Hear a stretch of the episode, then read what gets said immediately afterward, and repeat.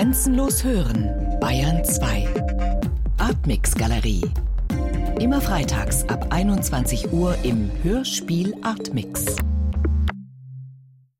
Anna Z. Sie sind Künstlerin und Autorin. 1983 in Leipzig geboren und sie leben und arbeiten momentan in Berlin.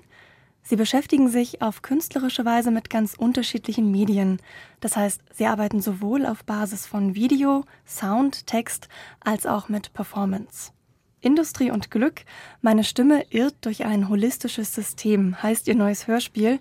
Industrie und Glück ist auch der Name eines illustrierten Kartenspiels, das sich zu Beginn des 19. Jahrhunderts in Österreich-Ungarn verbreitete und sowohl zum Spielen des auch bekannten Stichkartenspiels Tarok als auch für die Wahrsagerei verwendet wurde. Sie haben für dieses Hörspiel ein eigenes modernistisches Tarotkartenspiel entwickelt, worauf wir später noch gern zurückkommen. Vorweg aber kurz die Frage, was fasziniert Sie denn am Tarot? Ähm, mich fasziniert am Tarot diese, diese Möglichkeit, Narration in Bildern festzuhalten und gleichzeitig ähm, eben auch also ein System zu haben und, und zu verinnerlichen oder eben auch selbst zu erfinden, das dann aber gemischt wird und sich immer wieder neu anordnet und anordnen kann. Und jede dieser Karten bestehen ja eigentlich ähm, aus einer Ambivalenz oder einer Zweideutigkeit und lassen sich dadurch auch immer wieder in jeder Situation irgendwie ganz ähm, auf eine ganz neue Art und Weise improvisiert in eine Narration einbinden. Ähm, also ich habe jetzt keine lange Praxis im Kartenlegen. Ich habe mich schon früh dafür interessiert, aber dann habe ich es wieder verloren und dann kam das in meinem Alltag so ein bisschen vor, immer mal wieder. Dieses Tarot-Kartenlegen ist schon auch präsent äh, irgendwie in meinem, in, in meinem sozialen Kontext. Aber ich habe das dann tatsächlich erst für das Hörspiel ähm, mich damit intensiver beschäftigt, weil ich irgendwie danach gesucht habe, ein Skript zu schreiben, was nicht linear festgelegt ist, also wo die lineare Entfaltung des Skriptes nicht unbedingt ähm, tatsächlich in so Formulierungen oder in so ganz konkreten Rollenzuschreibungen ähm, sich entfaltet, sondern was so in einem System eigentlich festgeschrieben ist. Und mich interessiert das natürliche Sprechen viel, viel mehr als das geskriptete Sprechen. Und aus diesem Grund habe ich ja, habe ich, hab ich nach einer Möglichkeit gesucht, das vorzubereiten. Also für mich war das dann viel, viel mehr als ein Gesprächsspiel oder ein, eine Grundlage für ein Skript, weil ähm, es ist eben tatsächlich auch eine, eine magische Praxis und das muss ich auch ernst nehmen oder kann mhm. es auch ernst nehmen. Waren Sie denn mit den gängigen Tarot-Systemen unzufrieden oder warum haben Sie selbst ein Kartensystem erstellt? Und, und warum spielt das Ganze auch mit der Symbolik der 20er Jahre? Mhm. Unzufrieden? Ja, ich war, ich bin unzufrieden mit den äh, anderen ähm, Tarot-Systemen, obwohl ich das natürlich respektiere und das eine wahnsinnig reiche Quelle, eine historische Quelle ist. Aber es schließt sich nicht automatisch, warum wir mit diesen mittelalterlichen Symbolen auch heute noch arbeiten müssen. Das tun ganz viele Leute im Tarot und das, äh, das ist eben die Tradition, das ist dieses, dieses etablierte System, was, äh, was aus Königin, König, Hohepriesterin, Papst vielleicht sogar in manchen Decks, ähm, Teufel, die Welt ähm, und, äh, und so arbeitet. Das sind so Symbole, die einerseits extrem christlich beeinflusst sind, aber eben auch äh, eine feudale Ständegesellschaft repräsentieren. Und zum Teil auch ähm, eben so koloniale Fantasien von wie das, das, das Ziel ist die Welt zum Beispiel. Das Ziel ist dieses, ist die Welt auch als ein Objekt, aber die Welt auch als eine weibliche Figur, also die letzte Karte, die Karte Nummer 21, ist in den alten Systemen immer die Welt und das ist ein weiblich konnotiertes Oval, äh, was dann so, sozusagen erobert werden muss. Das kann man natürlich auch anders deuten und es gibt auch ganz viele ähm, Versuche, Insbesondere im, im, im Queer-Kontext gibt es ganz viele verschiedene neue Decks auch, die, die einerseits die Namen beibehalten, dann aber andere Bilder einschreiben oder andersrum die Symbole grundsätzlich beibehalten, aber dann ähm, andere Begriffe wählen, wie zum Beispiel Mentor oder so und dann nicht, nicht König, sondern nur Mentor. Mhm. Aber ich habe ähm, gedacht, es ist wichtig, ähm, trotzdem dieses, diesen historischen Sprung zu machen in eine andere Zeit. Also nicht einfach ein vollkommen ahistorisches System zu entwickeln, was was irgendwie auf dem Mittelalter basiert und dann aber noch allgemeiner ist, ähm, also sich davon löst. Also deswegen habe ich gedacht, dass es eigentlich das Beste ist, eine Zeitepoche zu nehmen, die einerseits abgeschlossen ist, also die vorbei ist, ähm, die ich untersuchen kann, die ich, äh, über die ich recherchieren kann, weil sie nicht die endlose Gegenwart ist, aber eine Zeitepoche auch, die irgendwie total mythologisiert ist und für insbesondere in Berlin vielleicht kann man sagen, aber ich denke auch für die gesamte deutsche Republik äh, ist die Weimarer Republik eben einer der zentralen historischen Bezugspunkte, ähm, die nicht nur die schreckliche, ähm, brutale Geschichte Deutschlands repräsentieren. Also das ist wie so eine Art äh, total, also eine, eine, eine ambivalent aufgeladene Epoche, aus der sowohl die Katastrophe herausgekommen ist, aber die gleichzeitig auch diese Hoffnung einer, einer demokratischen Republik repräsentiert. Und in der auch eben diese ganze, und nicht nur für Deutschland, das ist ja jetzt ein Deck, was nicht nur irgendwie jetzt sich ganz konkret auf eine deutsche politische Gegenwart ähm, oder so bezieht, sondern das dass diese Symbole aus der Weimarer Republik, sowohl aus der Filmgeschichte als auch aus der Kunst und Musik, sind ja vernetzt mit dem, was auch ähm, an anderen Orten in der Welt passiert ist in dieser Zeit und haben eben diese, sind aufgeladen mit diesem Versprechen der, der Innovation und ähm, also das, es ist eine Zeit, die immer wieder auch als so eine Art Ursprungs Epoche herangezogen wird, vor allem im, im Kunstkontext. Wie lange hat es denn gedauert, das Tarot-System zu entwickeln? Gesamt jetzt über ja, ein Jahr gedauert. Also das ist relativ kurz. Also viele Leute arbeiten sehr lange an ihren mythologischen Systemen. Also das ist schon eigentlich eher so eine Art Kunstprojekt, was aus einer Idee kommt und dann irgendwie immer stärker Form angenommen hat. Ähm, aber natürlich kann ich das auch zurückverfolgen. Und ganz viele Ideen, die da drin stecken, die, ähm, die sind schon ganz alt. Also zum Beispiel die Auseinandersetzung mit der Kälte oder auch ganz viele politische Ideen, die da drin stecken oder eben auch die Auseinandersetzung mit der Stimme.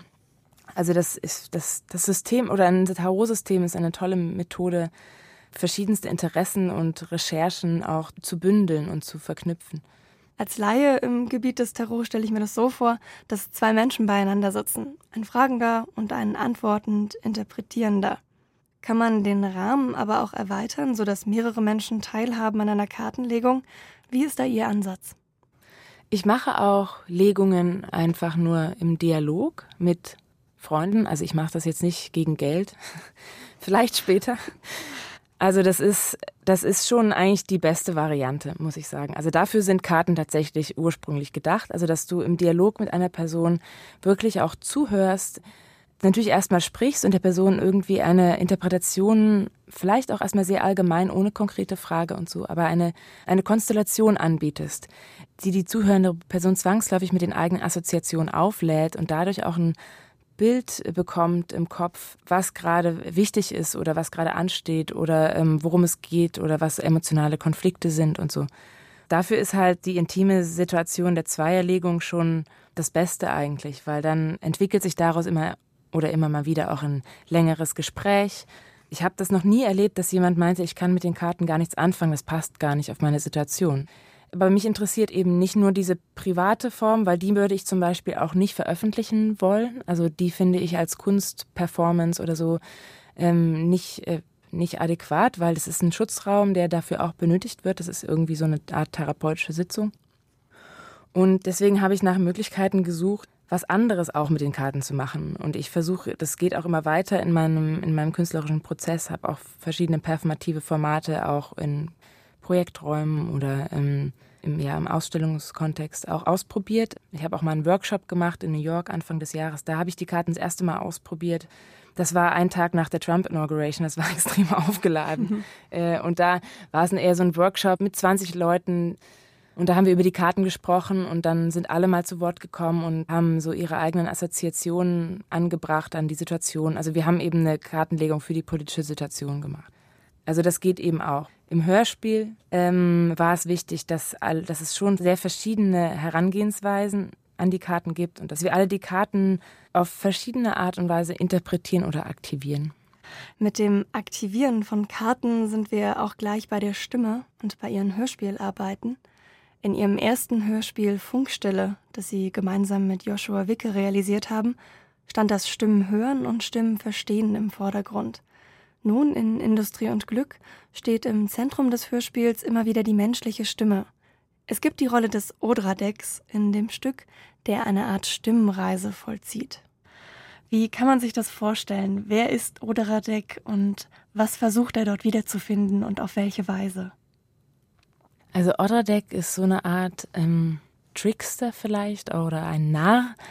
Also er ersetzt ja die Karte des Narrs, die Karte Nummer Null. Ähm, und der Narr ist ja so eine mittelalterliche Figur, die irgendwie zwischen Weisheit und äh, extremer Dummheit, also das hieß früher Stultus ähm, im, im Lateinischen, der ähm, hin und her wechselt. Also der hat auch die, die sogenannte Narrenfreiheit ist ja auch die Freiheit dessen, der nichts weiß und deswegen alles sagen darf. Und ähm, Odradek ist so eine, vielleicht wie so eine moderne Adaption dieses Nars, der aber wenig spricht. Also Odradek ist äh, nicht meine Erfindung, sondern er ist ähm, die Erfindung von Franz Kafka in der Geschichte Die Sorge des Hausvaters.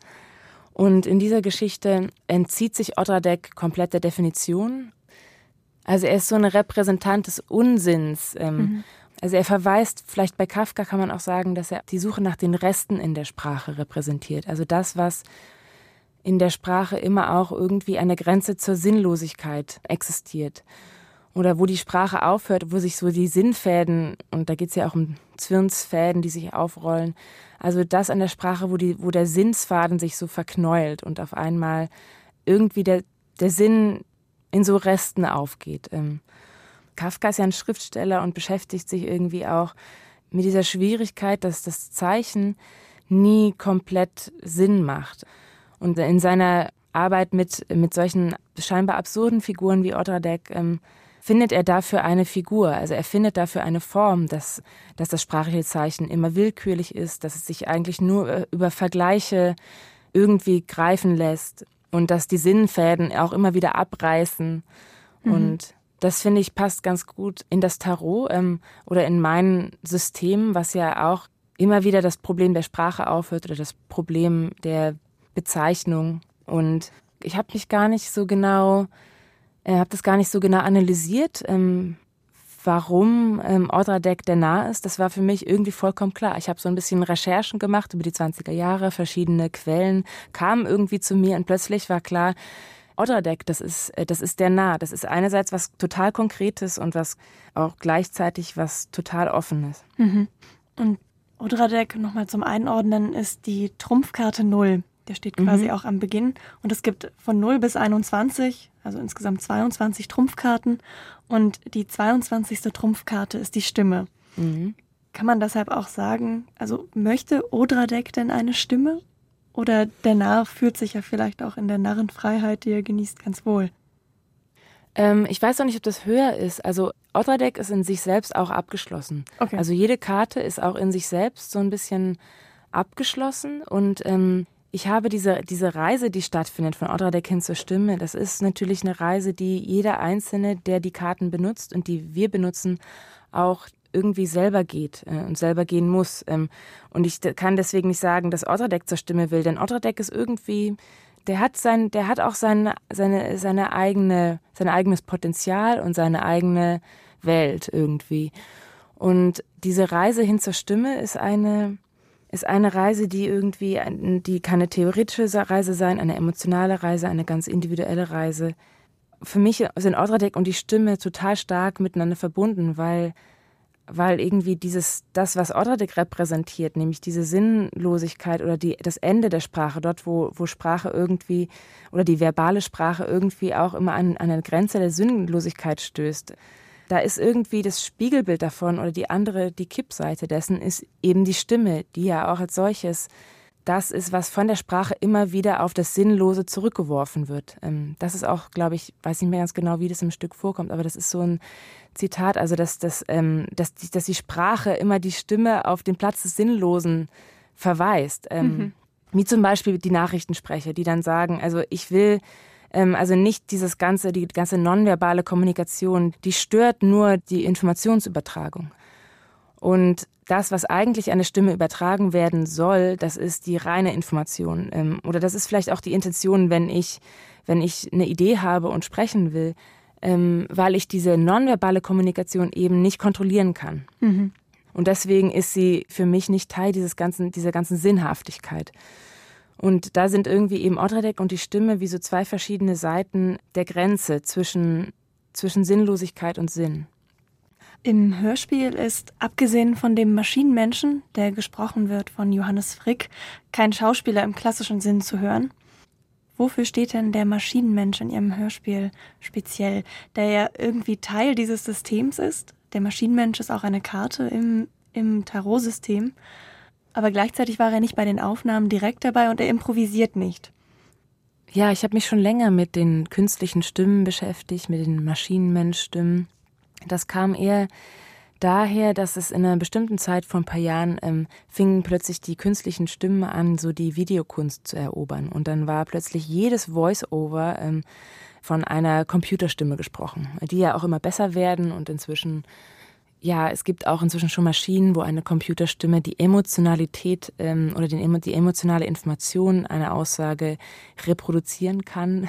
Mhm. Ähm, ich kann mit solchen Stimmen noch nicht arbeiten, also die sind auch unzugänglich und sehr teuer und so weiter. Aber ähm, also die klassischen oder die, die, die billigen äh, und äh, erreichbaren Computerstimmen, die können sowas nicht. Mich interessiert natürlich, weil ich mich mit dieser Grenze zwischen Sprache und nonverbaler Kommunikation, weil ich mich damit sehr viel auseinandersetze in meiner Arbeit, ähm, sind die künstlichen Stimmen ja ein totales Faszinosum für mich. Gleichzeitig habe ich ein großes Problem mit dieser Computerstimmeroberung der Kunstwelt, die vor ein paar Jahren stattgefunden hat. Ich weiß nicht, ob, das hier auch, ob die jetzt inzwischen wieder rückgängig gemacht wurde. Also ich glaube, technisch ähm, geht das in jedem Fall weiter, wenn man sich die ganzen Sprach, ja. Sprachsteuerungssysteme anschaut. Da geht es ja auch hin, dass man anfängt, mit seinen Maschinen zu sprechen. Ja, also wir können uns dieser künstlichen Stimmen nicht entziehen, die also die wirklich überall beginnen, mit uns zu sprechen oder auch unsere Anrufung immer wieder so zu fordern. Also ich kann, merke das auch bei meinem Telefon. Mein Telefon fordert mich immer zu dazu auf, auch meine Stimme zu benutzen, also mhm. das Telefon anzusprechen. Und ich will immer nicht, ich möchte eintippen, ich möchte meine Hand benutzen, mhm. ich möchte nicht meine Stimme benutzen, äh, weil ich glaube, über die Hand habe ich ähm, eine andere Form der Kontrolle. Also ich denke irgendwie, das mache ich immerhin noch selbst. Ähm, wenn ich anfange, mit dem Telefon zu reden, als wäre das ein Mensch, dann glaube ich, würde ich mich noch viel mehr hereingezogen fühlen in diese Welt der ähm, Algorithmen oder der Technologie, in der ich auch einem Phantasma verfallen bin. Aber ich, mich fasziniert natürlich diese Entwicklung total.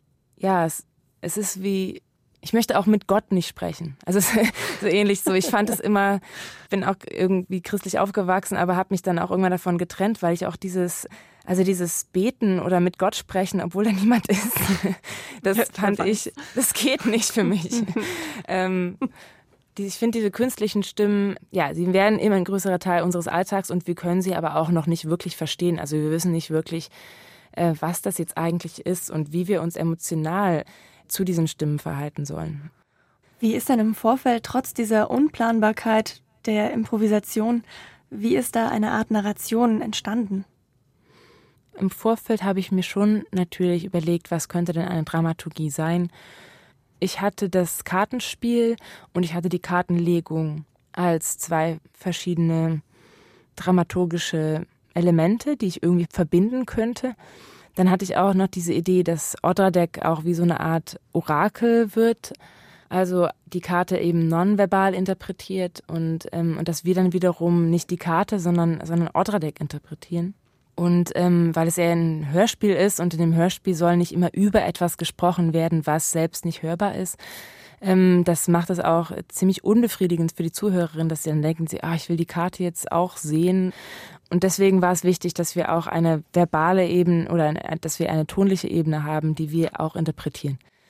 Und äh, so kam ich dann auf das Odradek-Orakel und war auch klar, dass es irgendeine Kartenintroduktion geben muss. Und ähm, ich habe diese Elemente miteinander verbunden. Ähm, erst, tatsächlich sind sie aber erst im, im Schnitt richtig so entstanden.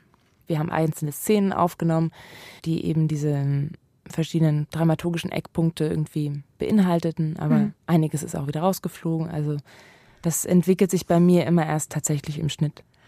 Und die Aufnahmen sind auch nicht in einem klassischen Hörspielstudio entstanden, sondern ihr wart äh, draußen unterwegs, auch in der Natur. Und welche Bedeutung kommt denn grundsätzlich dem Aufnahmeort bei dem Stück zu? Der Aufnahmeort hm, sollte eine ursprünglich eine ganz wichtige Rolle spielen, auch ähm, vorkommen irgendwie im Stück. Das hat sich aber für mich herausgestellt als ähm, unrealisierbar, weil schon so viele verschiedene Ebenen drin vorkommen und das ist, eine, das ist eine, die Komplexität, die das Stück ohnehin schon hat, würde nochmal um ein Vielfaches gesteigert, wenn man, wenn man noch den Ort kommentiert äh, oder die Geschichte noch mit einbindet. Und da habe ich äh, mich dann dagegen entschieden. Aber gleichzeitig hat der Ort ähm, auch eine wichtige, vielleicht magische oder ähm, ähm, einfach nur von der Stimmung her eine, einen, einen Einfluss gehabt auf das Stück. Ähm, also es, das wurde aufgenommen in einem Gartengrundstück in der Nähe von Leipzig das von meinem Urgroßvater mal gekauft wurde, an, eben in den 20er Jahren. Also es gibt auch diesen Bezug zur Weimarer Republik ähm, und, diese, und diese Epoche. Und er hat, also er hat einfach dann nur so eine Art Bauernhof und angrenzende Flutwiesen gekauft und dann hat er das in so eine Art Ferienpark umgewandelt. Da wurde dann diese Kegelbahn hingebaut, ähm, die wir da auch zu hören bekommen. Und ähm, für mich ist es auch mal wichtig zu wissen, woher kommen welche Produktionsmittel, und ähm, dort ist es nicht nur kommen die Produktionsmittel oder jede Form von Kapital und ähm, so ein Grundstück oder so ein Gartengrundstück ist ja wirklich auch eine Art Kapital und die Frage, ähm, woher das kommt, ähm, ist hat auch, äh, wie sich dann herausgestellt hat, da bin ich aber erst später irgendwie so drauf gekommen auf diese Verknüpfung, total viel mit Kartenspielen zu tun, denn äh, das Geld, mit dem er dieses Grundstück gekauft hat und dann auch die Kegelbahn hingebaut hat äh, und so, das kommt eben aus diesem Lotteriegeschäft, das er hatte. Er hat als Lotterieeinnehmer mit den Glückswünschen oder dem Glücksversprechen selbst ähm, ein Vermögen äh, gewonnen. Mhm. Für mich ist die Verbindung zwischen Kartenspiel und Lotterie, ähm, die ist in dem Stück nicht die wichtigste Verbindung, aber sie ist auch ein bisschen vorhanden, wie so eine, also sie ist auch im Hinterkopf für mich da. Sie musste aber nicht so einen großen Platz einnehmen, ähm, weil das eben zu komplex geworden wäre. Sie mhm. haben mal in einem Interview gesagt, dass die Kluft zwischen der Welt der Bilder und der physischen Welt für Sie eine wichtige Triebkraft in der künstlerischen Praxis sei. Das lässt sich eins zu eins tatsächlich wunderbar als Motivation auf die Arbeit an, den Kart an dem Kartenspiel, dem Tarotspiel übertragen. Das könnte man auch gut anwenden für die Hinwendung zum Radio und Ihre Arbeit im Akustischen. Was interessiert Sie denn am Hörspiel? Denn dort werden ja durchaus auch Bilder erzeugt. Bilder zum Körper einer Stimme beispielsweise. Was fasziniert Sie denn am, am Radio oder am Hörspiel im Speziellen? Ja, das ist eine gute Frage. Ich bin ein bisschen zufällig zum äh, Hörspiel gekommen. Ähm, es war sofort klar, dass dort eigentlich das, was mich am Filmemachen und am Videomachen interessiert, dass das im Hörspiel vielleicht sogar noch viel besser, noch viel freier funktioniert.